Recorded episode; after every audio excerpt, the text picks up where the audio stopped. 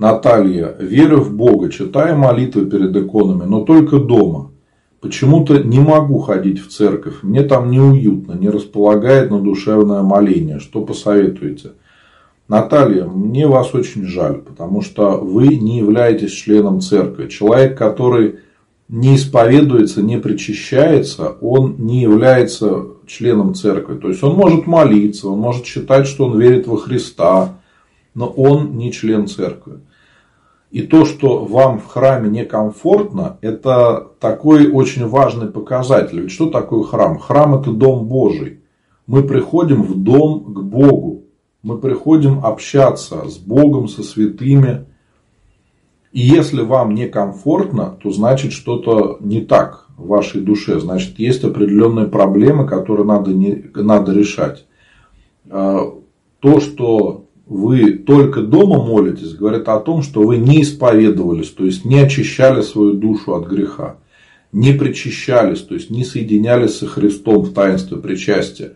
Поэтому неудивительно, что вам некомфортно в храме, потому что действительно у вас сейчас другой дух.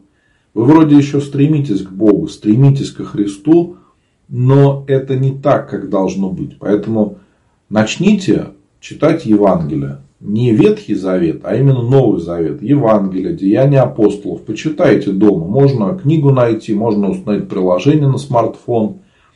Кроме того, попытайтесь больше узнать о храме, о богослужении, зачем служат в храме, зачем строят храмы.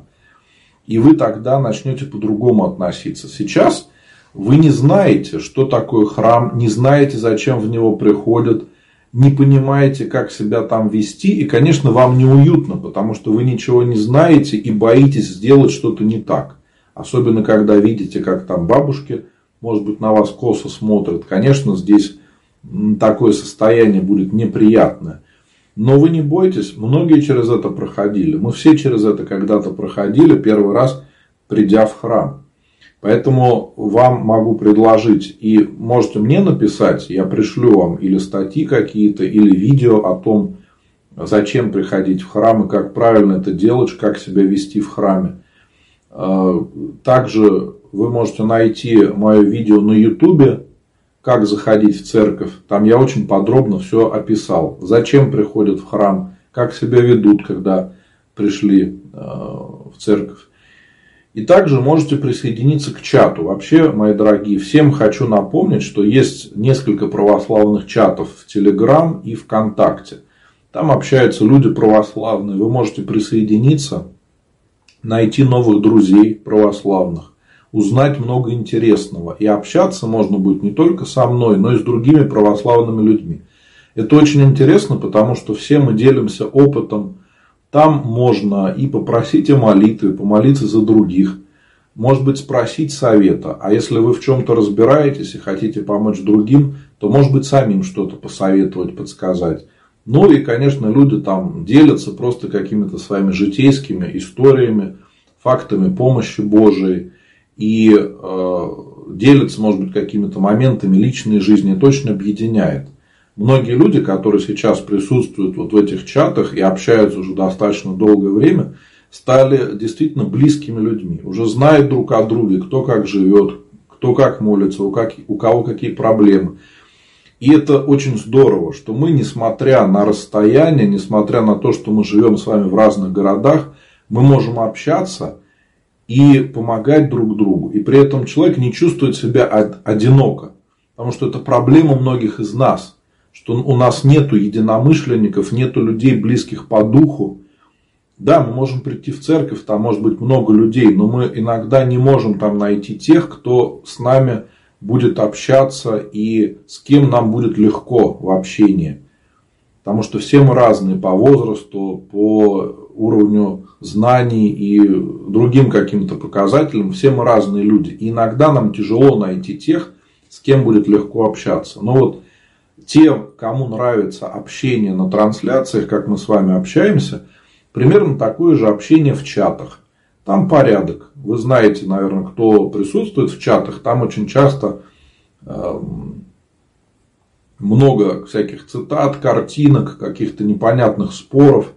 Вот этого ничего нету. Есть определенные правила, чата, достаточно строгие, но там из-за этого нету какого-то спама, каких-то картинок миллиона, э, каких-то цитат постоянных, которые никто не читает, нету споров о прививках или о чем-то еще. То есть, если люди хотят спорить, пожалуйста, спорите, но так, чтобы никому не мешать. В личных сообщениях можете хоть целый день общаться, другим зачем это читать.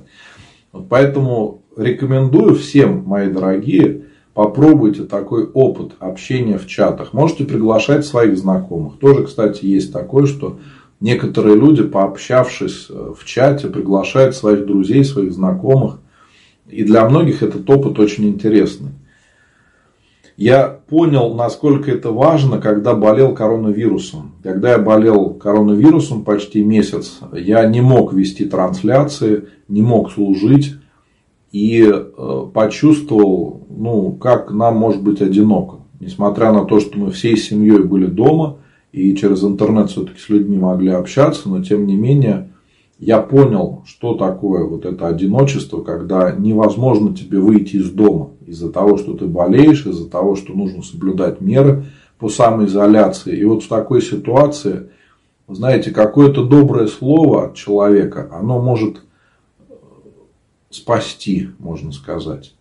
Когда тебе нужна какая-то поддержка, доброе слово, может быть молитва, и когда кто-то вспоминает о тебе, то это может действительно поменять даже течение болезни. Потому что у нас вот люди в чате общаются, как я сказал, многие общаются уже долгое время, уже больше двух лет.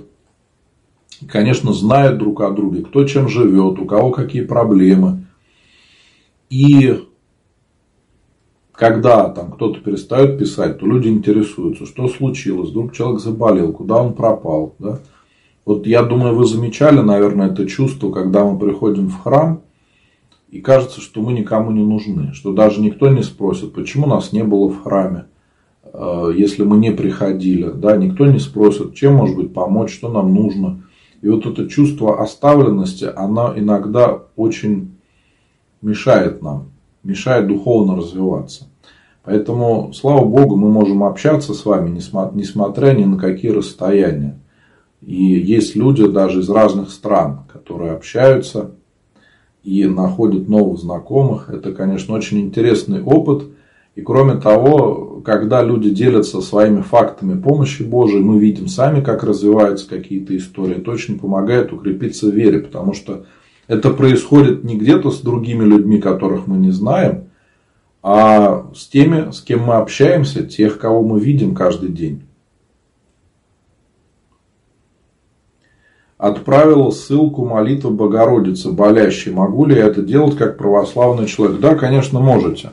Это своего рода проповедь. Вы помогаете проповедовать Слово Божие и священникам, и вообще э, делаете большое доброе дело. Поэтому, если вы отправили молитву человеку, слава Богу, потому что сейчас у нас существуют и некоторые псевдомолитвы, когда люди пытаются даже заговоры какие-то выдавать за молитвы. Поэтому здесь сейчас важно правильно фильтровать информацию, чтобы не заблудиться.